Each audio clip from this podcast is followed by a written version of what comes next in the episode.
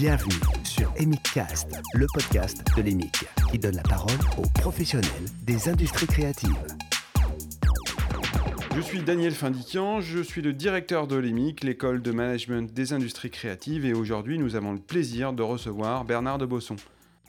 On va continuer. Alors, on était, euh, on était. On est à la fin des années 50. Bon, Hein, donc alors un jeune homme maintenant. moi je sors de l'armée, je sors Tu de l'armée, sors de l'armée et, et ben, ben, je, je retrouve hein, tous mes copains. C'était formidable. Je cherche du boulot, j'en trouve et je rentre comme coursier chez Polydor. Bon, 58. Euh, 58.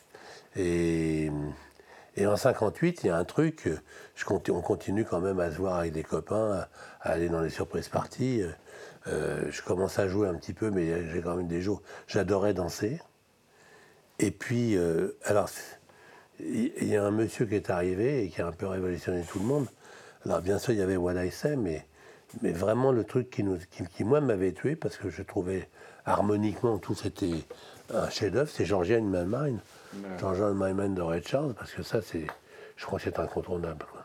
Alors, on va écouter Georgia in My Mind, Ray Charles. Hein?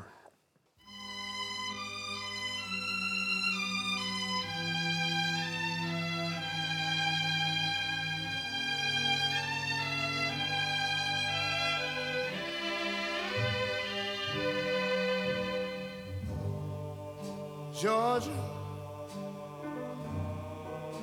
Georgia, the whole day through, The whole day. just an old sweet song keeps Georgia on my mind. Georgia on my mind.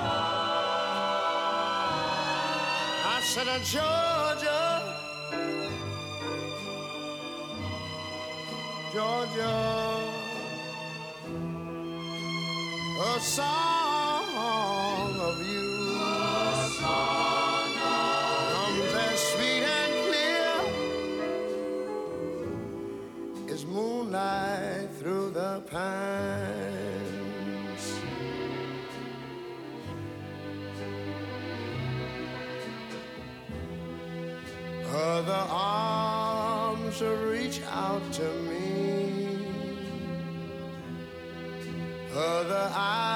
smile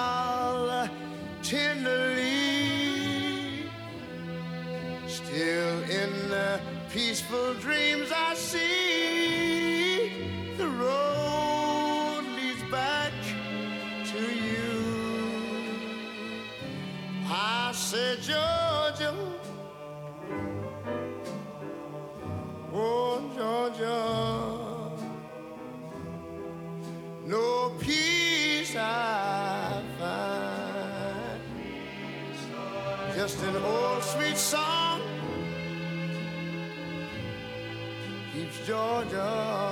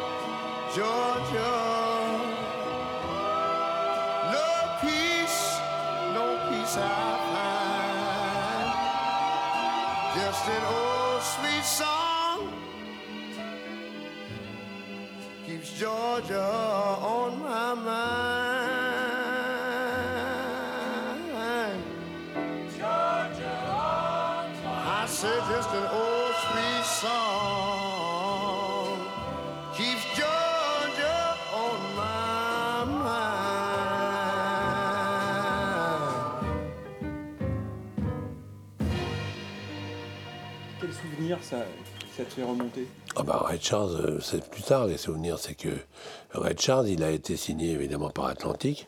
Georgia Manman, ça n'est plus chez Atlantic, c'est déjà chez, chez ABC Paramount. Mais Il se trouve que moi, je ne sais pas quand j'entends My Mind. Mais je, euh, je ne savais pas qu'un jour je rencontrerais les deux bons hommes in- invraisemblables qui avaient révélé euh, Ray Charles à la, à la terre entière. Quoi. Qui sont les qui frères sont les frères Artegun, et que je vais rencontrer en, so- en 66 quand je vais arriver chez Barclay. Mais là, on, est, on a sauté quelques années. On va, on on revenir Polydor, sur Polydor. 58. Et en 58, 60, euh, euh, oui, parce qu'en fait, Red Charles, le Georgia, c'est c'est un petit peu plus tard, soit peut-être 61, 62. Mais j'ai déjà entendu Red Charles avant, et je suis absolument fou de. D'ailleurs, d'ailleurs, je te dis une connerie, parce que bon, Georgia, c'est vrai, mais euh, j'ai vu Red Charles en 61 au Palais des Sports. Ça a été ma première ph- phénoménale émotion sur une scène.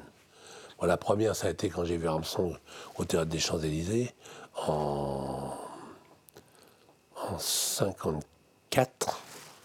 Oui, en 54. Mais, mais je crois que la première émotion absolument bouleversante, c'est Red Charles au Palais des Sports en 61. Et il y a un moment précis du concert dont je me souviendrai toute ma vie, c'est qu'il a chanté un standard qui est un, une des plus beaux standards de jazz qui existe. Il s'appelle Come Rain or Come Shine, qui est un chef-d'œuvre absolu. Il chante ça seul au piano avec Dave Newman à la flûte. Et, et moi, je, et d'un seul coup, j'ai une espèce de, de truc qui m'envahit, une espèce de bouffée viscérale, et je me mets à, à pleurer comme. Tu sais qu'en un seul coup, le truc que tu peux, plus- plus- plus Ouais, pas tu- maîtriser. Tu peux plus maîtriser. Et pourquoi je parle de ça. C'est que j'ai pratiquement 10 ans jour pour jour, pareil, j'ai eu la même, le même sentiment incroyable le jour où dans le noir, je ne savais pas qui, qui c'était, je savais absolument pas, j'ai entendu une voix, un piano, c'était amoureuse, quoi, tu vois. Ouais. J'ai eu la même, le- émo- le même- la même émotion, la le même même, truc. Ça veut dire des choses, ça. Ça veut dire que. Enfin, ça explique pas mal du parcours que j'ai fait, dans la mesure où je n'ai jamais, jamais, jamais, jamais, jamais su ce que c'était de prévoir quelque chose. Si, quand on disait on va faire une campagne sur un tel machin, on prévoyait, bon. Mais je veux dire, j'ai toujours réagi spontanément à la musique. Et c'est ce qui m'a fait faire des. Avec mon cœur, avec mes tripes, quoi. Euh, et c'est ce que Brel appelait dans, dans un contexte complètement différent, les imprudences nécessaires, quoi. Ouais. Red Charles, j'ai dîné avec lui. Ouais, alors raconte. Alors c'est bien après. Et c'est un truc formidable. Je suis, arrivé chez Barclay et j'ai rencontré Nessie Ertegun. Avec évidemment, bon, moi c'est devenu une idole. Bon, c'est devenu mon maître, mon, deuxième papa. Et, et m'envoie un jour un courrier en me disant écoute, euh, euh, tu sais, on, on a travaillé longtemps avec Red Charles, c'est resté un ami de la maison. Il fait partie de la famille quand même pour nous. Et euh, je l'ai vu l'autre jour à Los Angeles. Il va venir en Europe. Et il a monté son, son petit label à lui, où il voudrait produire des, des jeunes musiciens. Un label qui s'appelle Tangerine. Tangerine. Et il cherche des distributeurs, notamment en France, et je lui ai dit, bah, je vais donner tes coordonnées, donc euh, attends-toi à ce qu'un jour il t'appelle quand il viendra. Quoi. Moi, j'avais complètement oublié. Puis on est euh, au mois de mai ou au mois de juin. C'est 68 ou 69, je me souviens plus. Et ça doit être 60, oui, 69, je pense. Et je suis là chez mon bureau et il y a Patricia qui me, qui me dit il y a Red Charles qui vous demande. Je lui dis c'est ça. Moi, je suis avec Dorwan, tu vois. Et le mec, il m'appelait de Los Angeles pour me dire je viens à Paris dans 15 jours, est-ce que je pourrais vous rencontrer? Et je vous appellerai quand, de, de Londres. euh. Et alors, je te la fais courte. Et il est descendu à Lilton, qui est maintenant le Nico, je sais pas quoi, Ouais. à Dufresne. Et je, suis- je suis venu à 7h, à 19h. Je suis arrivé, il est venu m'ouvrir. On était tous les deux, on a dîné ensemble. Ouais, tous les deux. Et puis à 9h moins 10, 9h moins 5, il y a ma copine Nicoletta, qu'il avait déjà rencontré, avec qui ils avaient une petite histoire d'amour. Bah oui, euh, elle, a, elle, a, elle a fait cette chanson incroyable, Il est mort le soleil. Ouais. Et c'est un, original français, hein, Ouais. qu'il a fait en anglais, lui. Ah oui, vois, ouais. Et, et alors on avait parlé, mais moi je, je suis encore euh, pétrifié, tu vois. J'étais là, je, je tremblais, moi, tu vois. C'était un truc de. Je peux pas savoir. Un rêve d'adolescent, hein, de, de, de Bah, jeune un homme. un rêve de jeune homme. Alors il faut dire aussi que dans ces années 58, moi je commence et euh, je rencontre Lester Young, mais en coup de vent comme ça. Et il- faut te dire que Lester Young euh, a eu une. euh, Enfin, Young, c'est un personnage extraordinaire de la. De, de comment dirais-je De l'iconographie du jazz. On l'appelait The Prez parce qu'il avait toujours un chapeau. Et il y a une photo magnifique de je sais pas qui est, Herbert Danor, je crois, où on le voit avec son chapeau et son saxophone comme ça. Et il a été longtemps, ils ont eu une histoire d'amour incroyable, euh, dont on peut faire euh, 15 films, où ils se déchiraient et tout avec Billy Holiday. Quoi. Mais pour moi, ça a été la même chose. Billy Holiday, c'est un choc absolument incroyable. C'est Alors, est-ce que tu as choisi un titre de Billy Holiday? bah, le grand titre qui l'a lancé et qui a été, mais l'enregistrement est un peu vieux, etc. Mais c'est extraordinaire, c'est Strange Fruit. Ouais, bien sûr. Ce fameux Strange c'est, tu sais ce que c'était les, sûr. les, les fruits étranges, c'était les, ce qui pendait, c'était les plus longs. Mais Billy, pour moi, euh, il y, a- il y a deux, deux immenses chanteuses de jazz. Il y a- il y, a Billy et il y a Ella Fitzgerald. Alors Billy, c'est le sentiment, c'est l'émotion, c'est, c'est, je veux dire, en France, si on doit euh, trouver un petit équivalent, mais tout petit, c'est, c'est Edith Piaf, quoi. Ouais, ouais. Euh, Billy, Billy, elle a une. Même à la toute fin de sa vie, quand elle est prête de mourir, parce qu'elle est morte très jeune, elle est morte comme, comme, euh, comme Edith Piaf, elle avait 45 ans, je sais pas. Elle est morte en 59. Mais elle fait les enregistrements avec, avec le- la rythmique des de, Peterson, mais c'est insensé comme elle chante quand même. Il y a Harry Edison derrière. Moi, j'aimerais qu'on qu'on passe des choses d'elle, de, cette période-là, parce que ben, il faut que je te trouve, il y a, une version de Chick to Chick qui est formidable, mais il y en a plein d'autres. hein. Elle est accompagnée par Harry Edison à la trompette, formidable, et puis aussi euh, Ben Webster.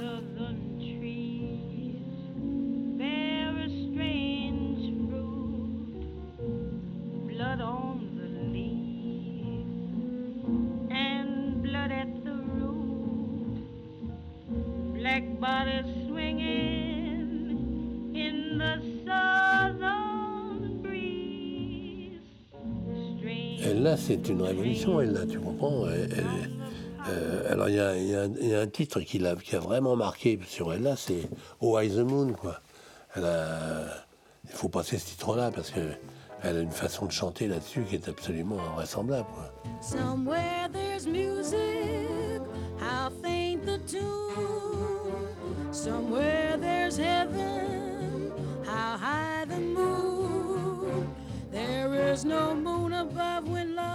Far away too.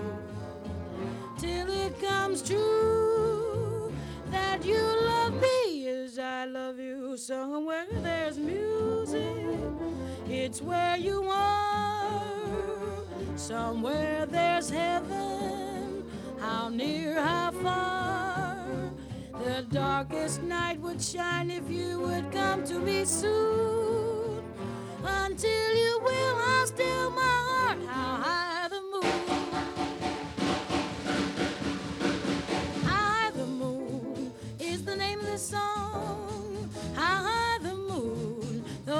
may be wrong, we're singing it because you asked for it. So we're swinging it just for you.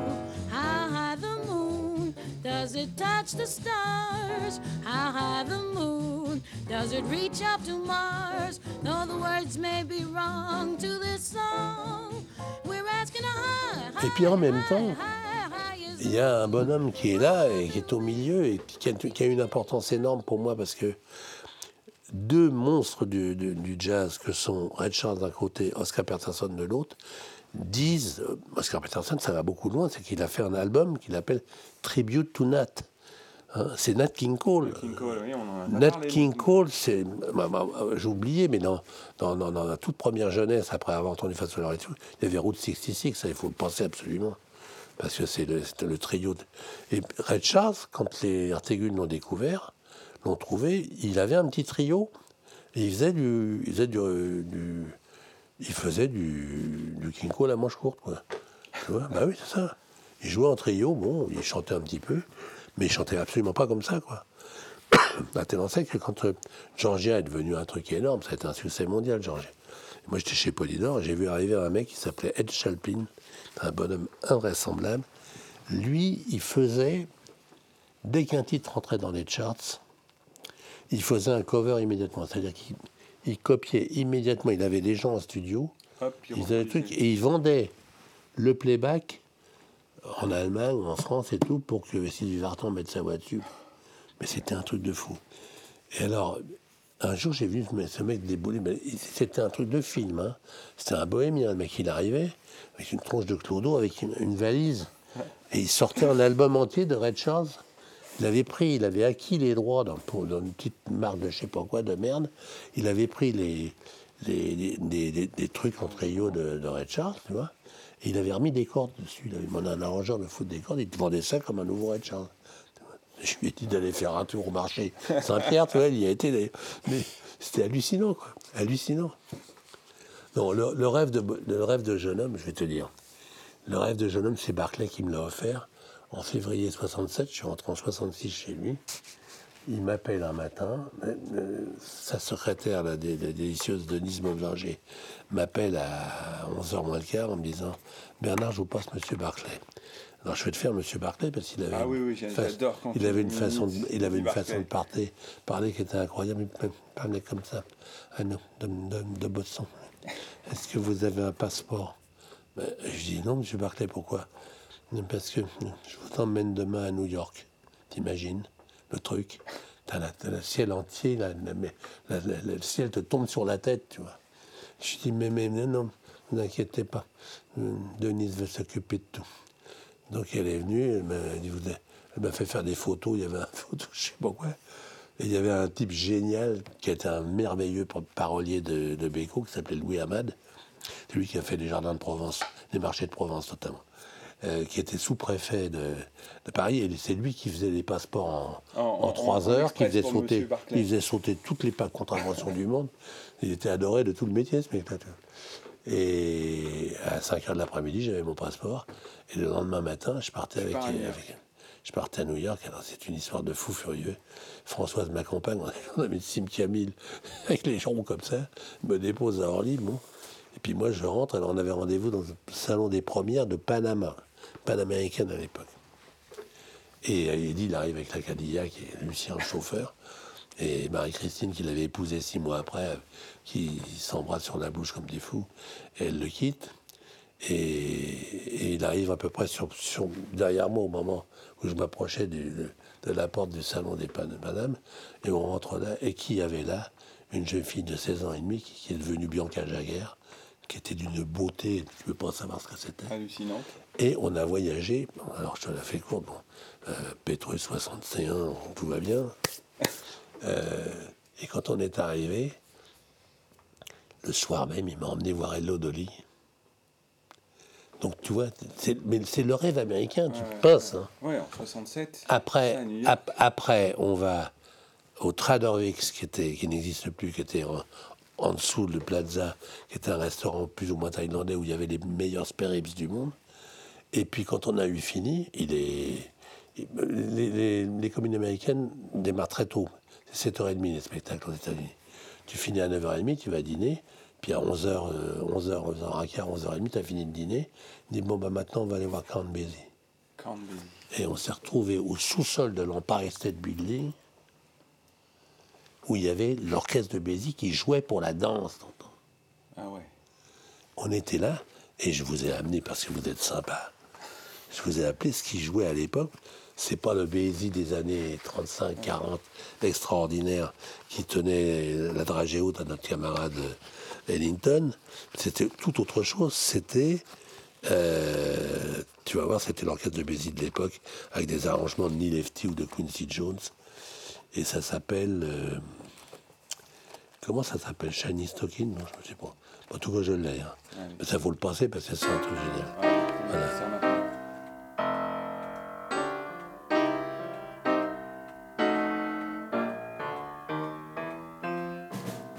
Those silk shiny stockings that I wear when I'm with you.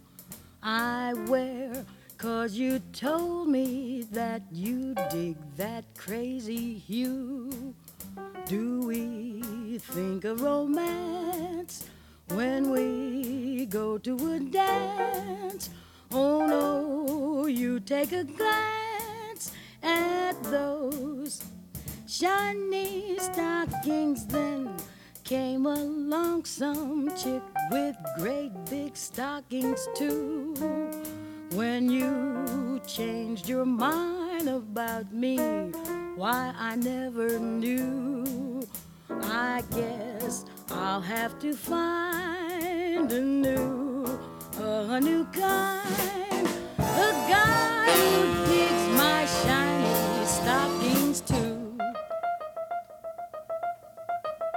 Je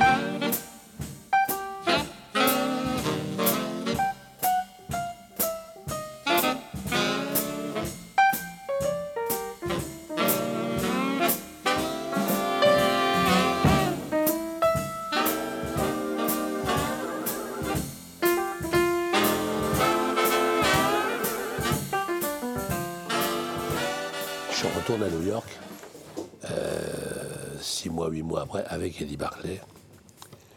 Et là, on est en 69. Ah, je suis retourné entre-temps. hein. Ouais. Mais en 69, je vais avec- Eddie Barclay à New York. Barclay me dit, écoutez, il y a Jacques Brel qui est- vient de finir. Il- Jacques Brel avait annoncé un an et demi avant qu'il arrêtait, de le chanter, arrêtait le tour de chant. Et il avait encore... Parce qu'on n'a pas encore parlé de Brel. on va en Ah, attends, justement, tu vas voir. Brel, quand il a annoncé ça, il l'a annoncé à Londres, à l'Albert Hall. Il avait fait un concert mémorable où Barclay avait emmené plein de gens, dont Charles Aznavour, dont plein évidemment, il y avait, Charles Marouani. Et il annonce qu'il va, il va s'arrêter. Et c'est là que Aznavour lui dit Mais tu n'as pas le droit vis-à-vis de ton public. Il lui dit Mais attends, t'es gentil, je fais ce que je veux. Bon. Et je te dis ça parce que tu vas voir après. Et euh, on se retrouve en 69 avec Barclay là-bas. Il me dit, au mois de novembre, il me dit Soyez gentil, Bernard, vous prenez la voiture. On a une voiture avec chauffeur. Et lui, je suppose qu'il avait une camarade à, à satisfaire. Il me dit Vous allez, euh, Jacques Brel est là. On va dîner avec lui après. Et euh, vous allez le chercher.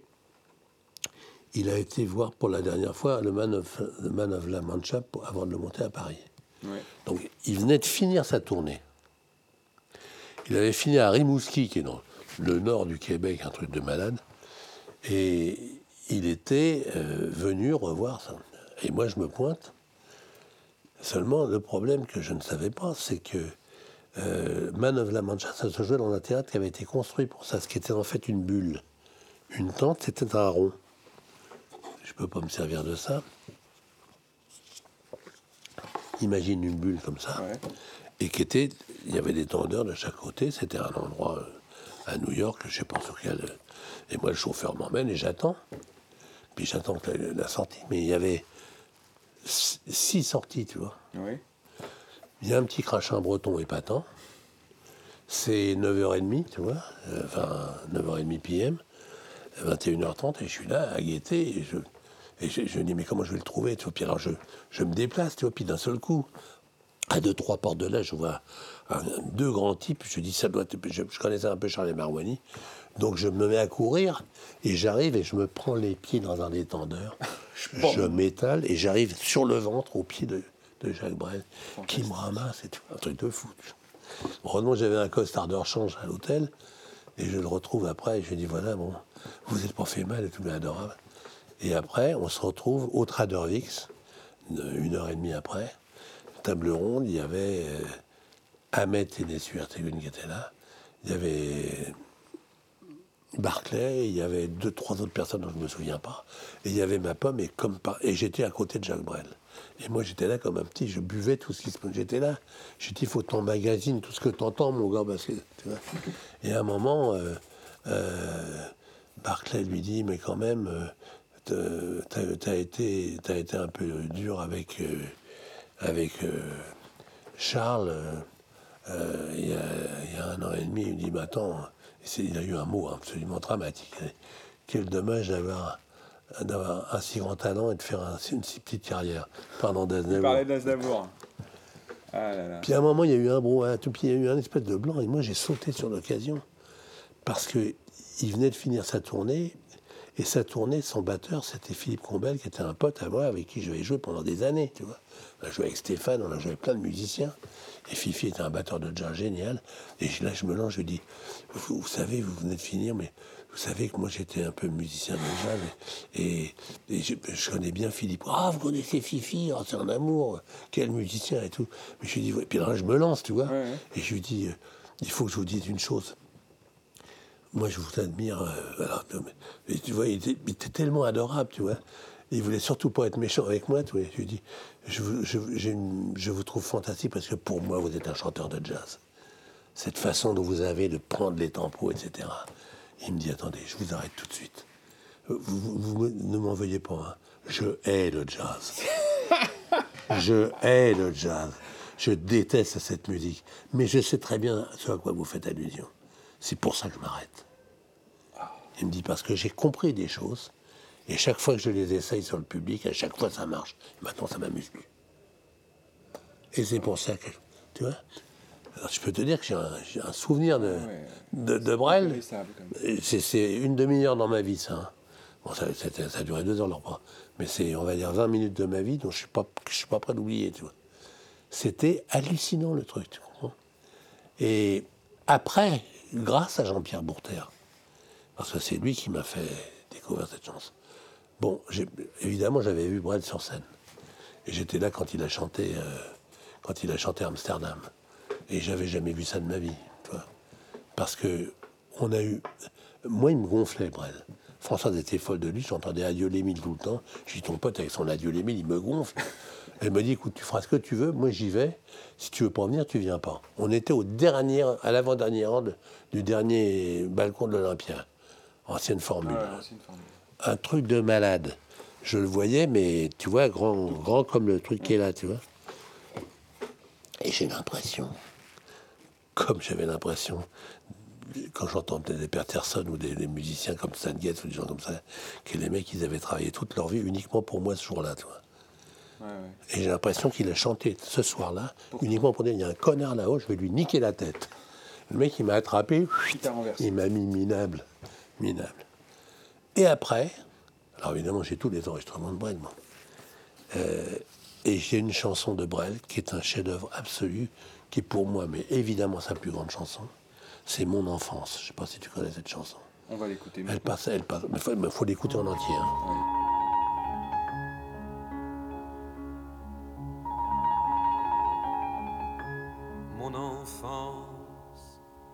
Passa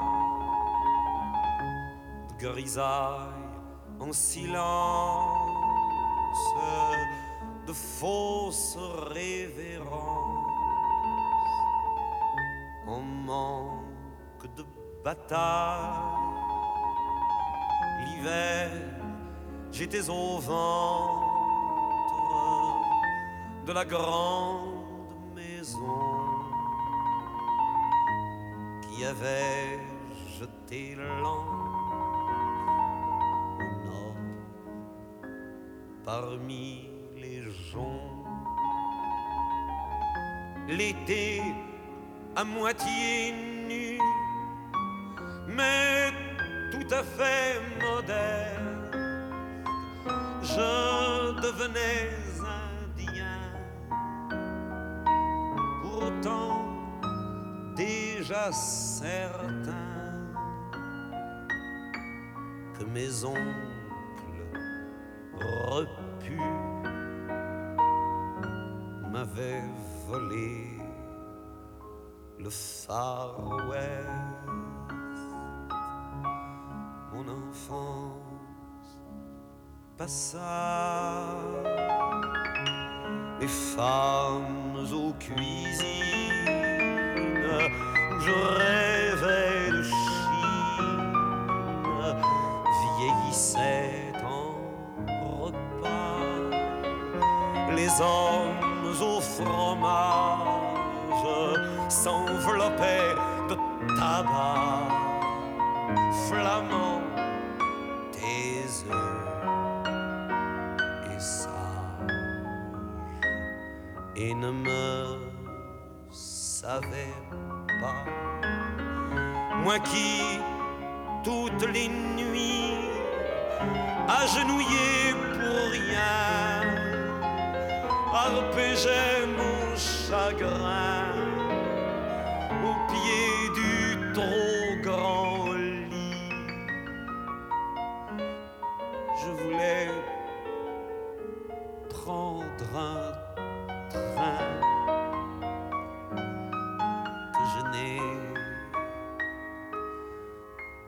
jamais pris. Mon enfance passa de servante en servante. Je m'étonnais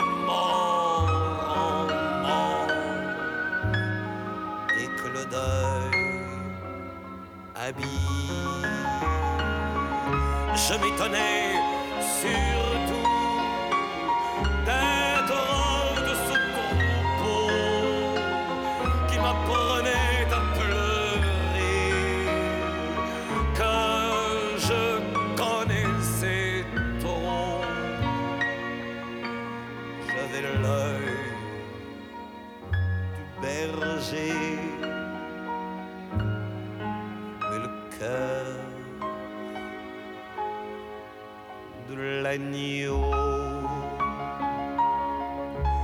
mon enfance éclata.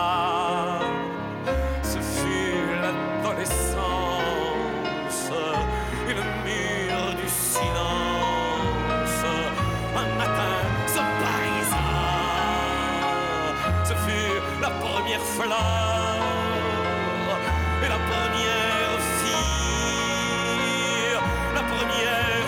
première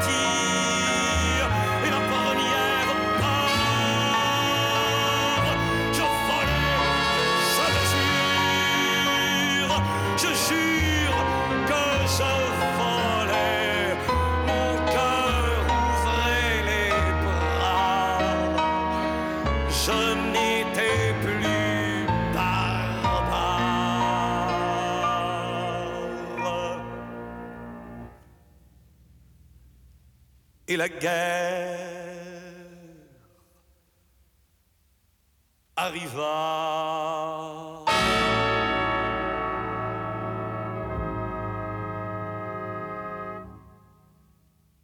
Et nous voilà ce soir.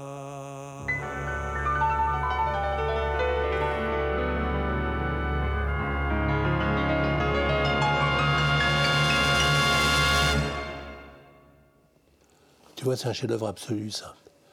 Parce que c'est vraiment l'archétype du talent de Brel. C'est vraiment la quintessence du talent de Brel. D'abord, cette chanson-là, elle ne pouvait jamais passer à la radio. Donc, euh, il, il la faisait jamais sur. il- Elle, elle passait très peu à la radio, ou, ou pratiquement jamais, parce qu'elle faisait 5,35. Et d'autre part, il pouvait pas faire. Il la faisait pas sur scène. Parce que, euh, moi, je, il l'a peut-être chanté, mais je l'ai jamais vu chanter. J'ai demandé à Fifi, j'ai revu depuis, et il m'a dit non, il la chantait jamais sur scène. Et cette chanson, elle est absolument caractéristique du talent de Brel, parce que c'est une espèce de quintessence de, sa- de la façon dont il travaillait il composait des textes, il faisait des textes et des musiques évidemment. Il faisait pas toutes les musiques parce qu'il y avait Gérard Joannès qui a été après le, le mari de Juliette Gréco, qui était son pianiste qu'on entend derrière, qui joue comme un malade. Et il travaillait tout le temps avec un, un phénoménal euh, arrangeur, orchestrateur qui s'appelait François Robert, qui vit toujours d'ailleurs. Et François Robert, qui était un grand prix de Rome, ils travaillaient ensemble et, lui demandait à François Robert Je veux tel genre d'instrument, je veux tel truc pour porter les mots. Et tu vois, son tour de chant a été construit comme ça. Il commençait avec deux, trois chansons, ça montait, ça montait, puis d'un seul coup, boum, tu prenais un truc dans la gueule. Et il repartait sur une chanson plus légère, les bonbons. Ça montait, mais ça montait un peu plus haut. Et à la fin, il finissait sur Amsterdam. Et la chanson, c'est pareil. Tu vois, ça commence tout doucement, ça monte, ça monte, ça monte, ça monte. Et puis, ce truc, ce fut la première fleur, la première fille, la première gentille. Je volais, je le jure, je jure que je volais. Moi, je, je suis fracassé à chaque fois. C'est tellement incroyable, parce que c'est vraiment ton enfance, moi, pour moi. C'est vrai, la première fille, la première que j'ai embrassée, euh, la première fois que j'ai fait l'amour, tu- voles, quoi, tu vois, c'est un truc... de- Et lui, il a, il, a, il, a, il a expliqué ça avec des mots tellement incroyables que moi, je pense que cette chanson est un chef-d'œuvre et qu'elle est, qu'elle est la. Si on doit passer une chanson, il y en a plein des chansons de Brel qu'on peut passer. Tu vois, on peut passer les vieux, on peut passer n'importe quoi, je veux dire les bourgeois, tout ce que tu. Mais c'est- c'est- c'est- cette, cette chanson-là, pour moi, elle est, elle est vraiment. Elle résume tout Brel. Pendant toute cette période-là, moi, je voulais absolument signer un label qui s'appelait Electra. Parce qu'il y avait des artistes comme Julie Collins, comme les Doors, il vois, Arlo Guthrie, il y avait des mecs incroyables.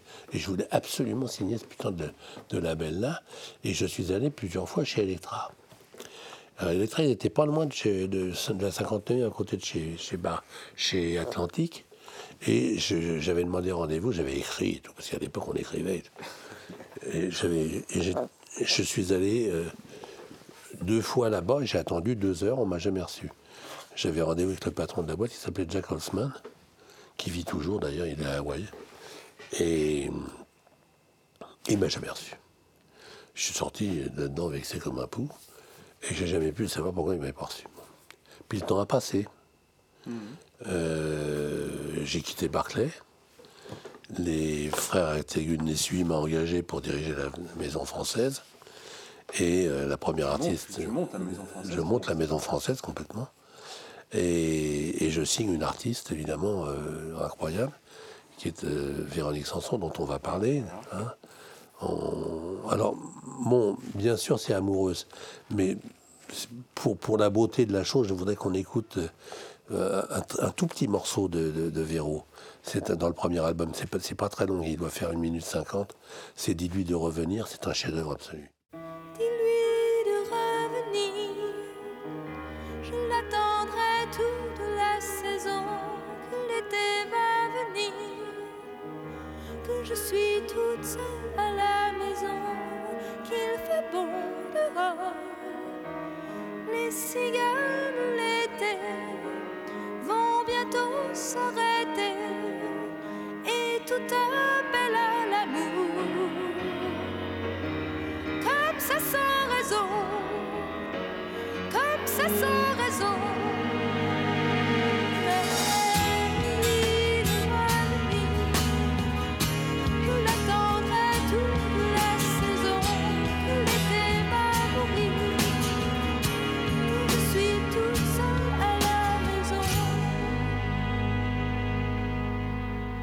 Alors il y a un phénomène formidable, c'est qu'on avait fait un, effet, il y avait un ingénieur du son là qui s'appelait Roger Roche, on a travaillé des bouts de ficelle, il nous manquait des micros, pour c'était un bordel noir. Et tu voir, il y a un moment, il y a une entrée de corde qui fait ça, qui se passe comme ça. Et, c'est aussi typique du talent absolument phénoménal de cette femme, de cette jeune fille, tu vois, où elle, elle chante dans des aigus qu'elle a plus maintenant, mais euh, c'est toute seule au piano avec cette entrée de corde. Dis-lui de revenir. Tu vois, bon, il faut l'écouter, bon, c'est- absolument génial. À telle enseigne que on sort l'album en, en mars 72. Je voulais absolument qu'elle soit sur Aletra. Ouais, sur le label. Et j'ai demandé, alors on avait envoyé, j'ai fait envoyer à, par Nessuie, j'ai envoyé un Nessuie, je l'ai fait envoyer à. euh, le groupe Warner venait de racheter Electra. À Jack Holzman, Jack Holzman qui a écouté, qui a adoré, qui a, dit, qui a donné son feu vert pour qu'il soit sur, le label.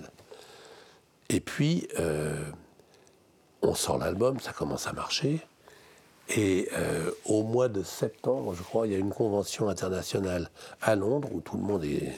Et il y avait Jack Holzman qui était là. Et je rencontre Jack Holzman. Qui t'avait, euh, qui t'avait Voilà. dédaigné. Et je lui dis, je lui dis, euh, écoute, merci, mais il dit, elle est formidable et tout. Alors, hein. et je lui dis, mais est-ce que tu sais que j'ai travaillé chez Barclay Et je lui dis, je sais très très bien que tu es venu et que je t'ai reçu. Et tu sais pourquoi je t'ai reçu Il me dit, je vais te dire pourquoi. Moi, j'étais fou de Jacques Brel. Malade de Jacques Brel.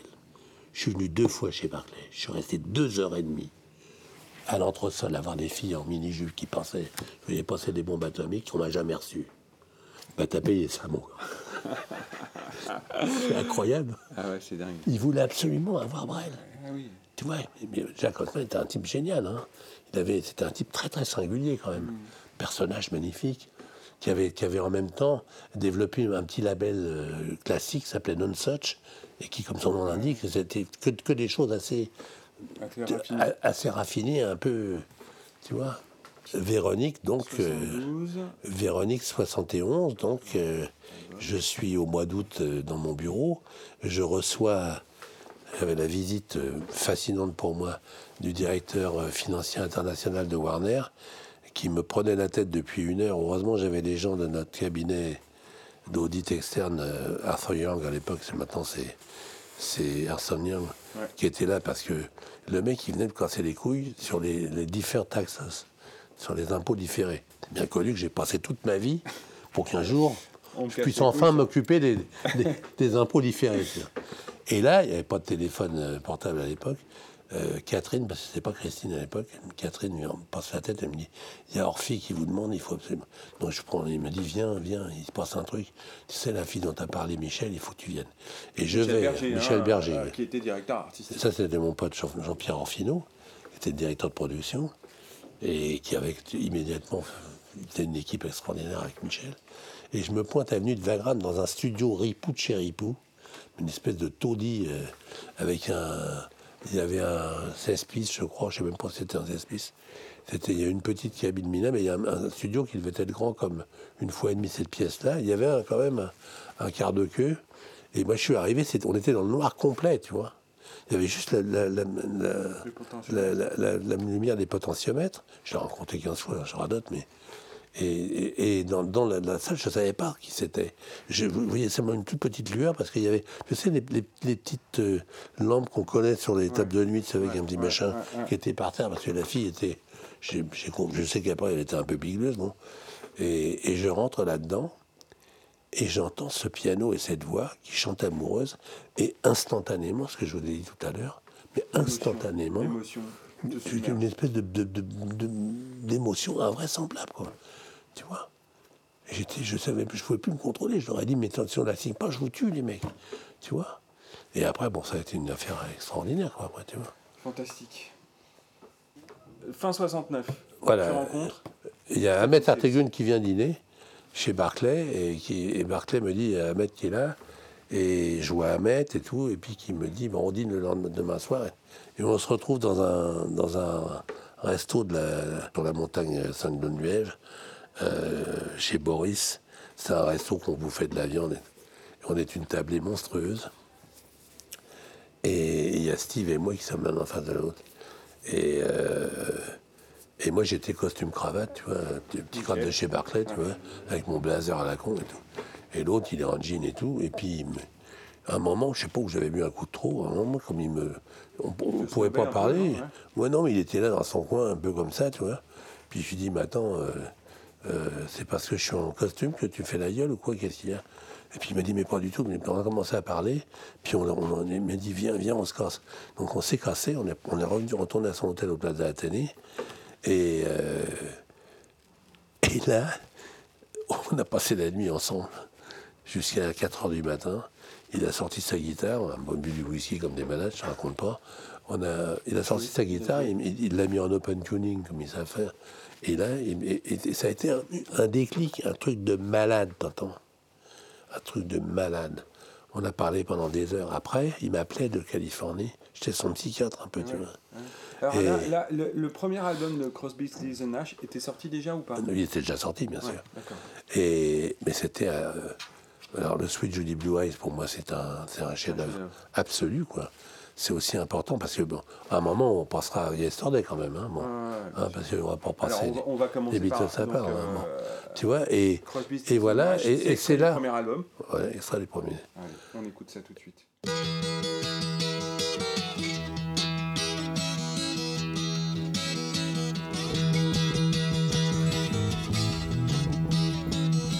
It's getting to the point where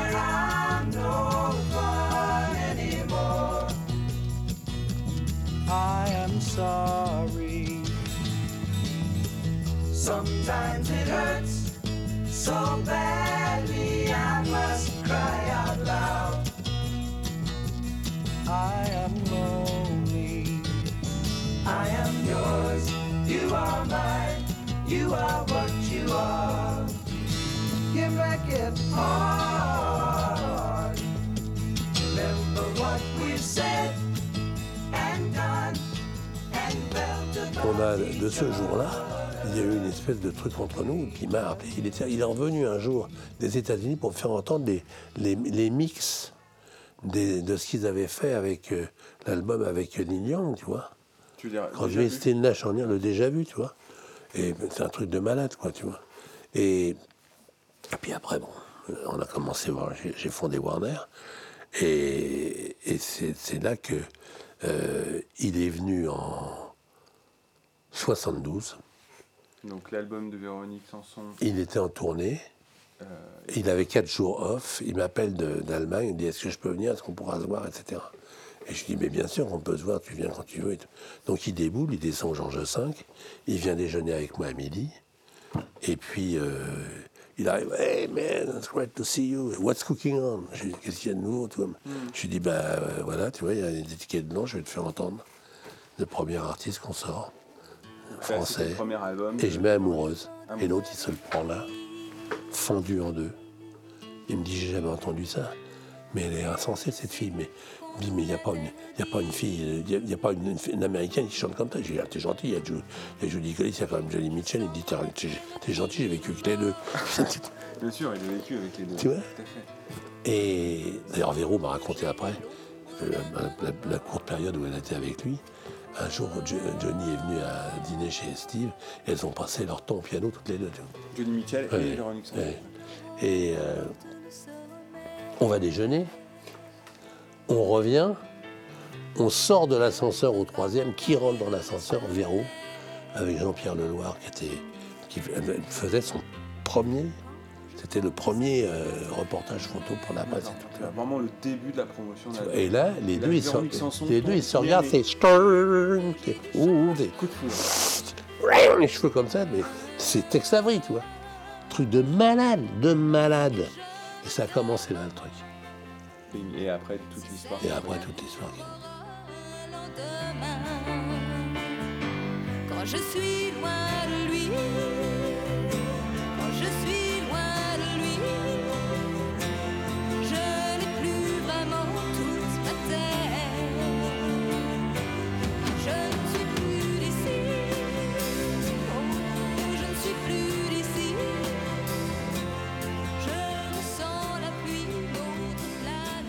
Retrouvez la suite de l'histoire de Bernard de Bosson dans le prochain épisode d'Emicast.